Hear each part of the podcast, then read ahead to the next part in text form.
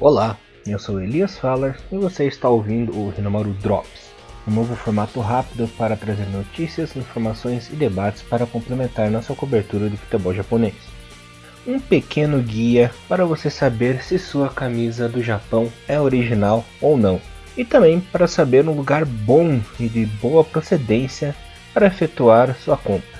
Bom, galerinha, antes de tudo, compre em lojas oficiais da Adidas e de lojas de esporte de nome, licenciadas ou em shoppings conhecidos. Dificilmente assim vocês terão problemas com falsificação.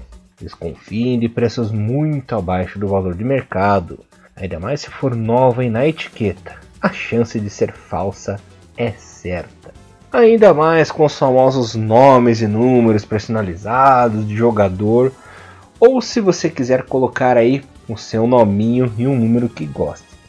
Se for o preço abaixo, hum, é batata ser falso. Só se for modelos anteriores, da os atuais, né? Ou em uma queima de estoque. Aí é justificável. Uma dica valiosa. Desde 2012, todas as camisas da seleção japonesa são feitas na China. Tanto as modelos de loja, modelo torcedor, a material de jogo, né? E também as usada em jogo, né? Performance. Se for de outra procedência e fabricação, é falsificação na certa. Uma outra dica e a mais simples e avassaladora.